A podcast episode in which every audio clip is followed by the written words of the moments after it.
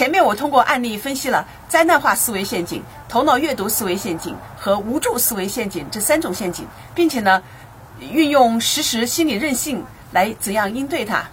今天呢，我来讲讲另外一个常见的思维陷阱——我陷阱。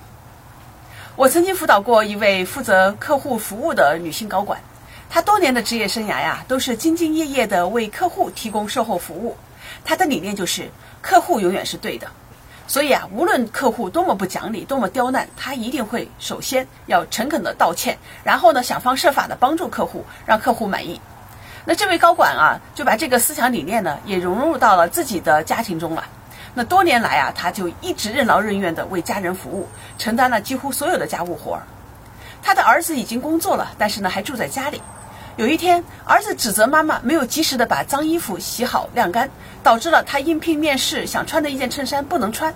儿子当时大发脾气。这位妈妈本能地说：“对不起，都是我的错。”然后马上去帮孩子哈，另外找了一件衬衫。后来啊，他越想越伤心，觉得自己成了所有人的擦脚垫儿，被任意的践踏。这就是典型的我陷阱，也就是说，相信我是每一个问题的唯一原因，所有的问题都是我的错，都是我造成的。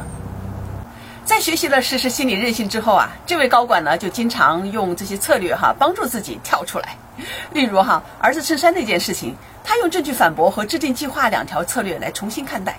他说，儿子已经成年，完全应该自己照顾自己，他的衣服我没有义务去帮助他收拾、去去洗。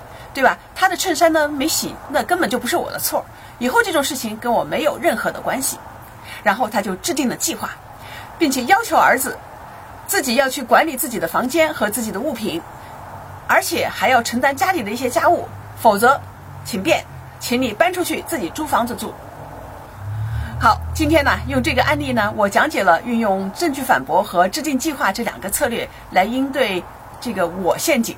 明天啊，我要讲讲和我陷阱相对的他们陷阱，请关注我的视频号和抖音号“美少幸福中心”，继续收看。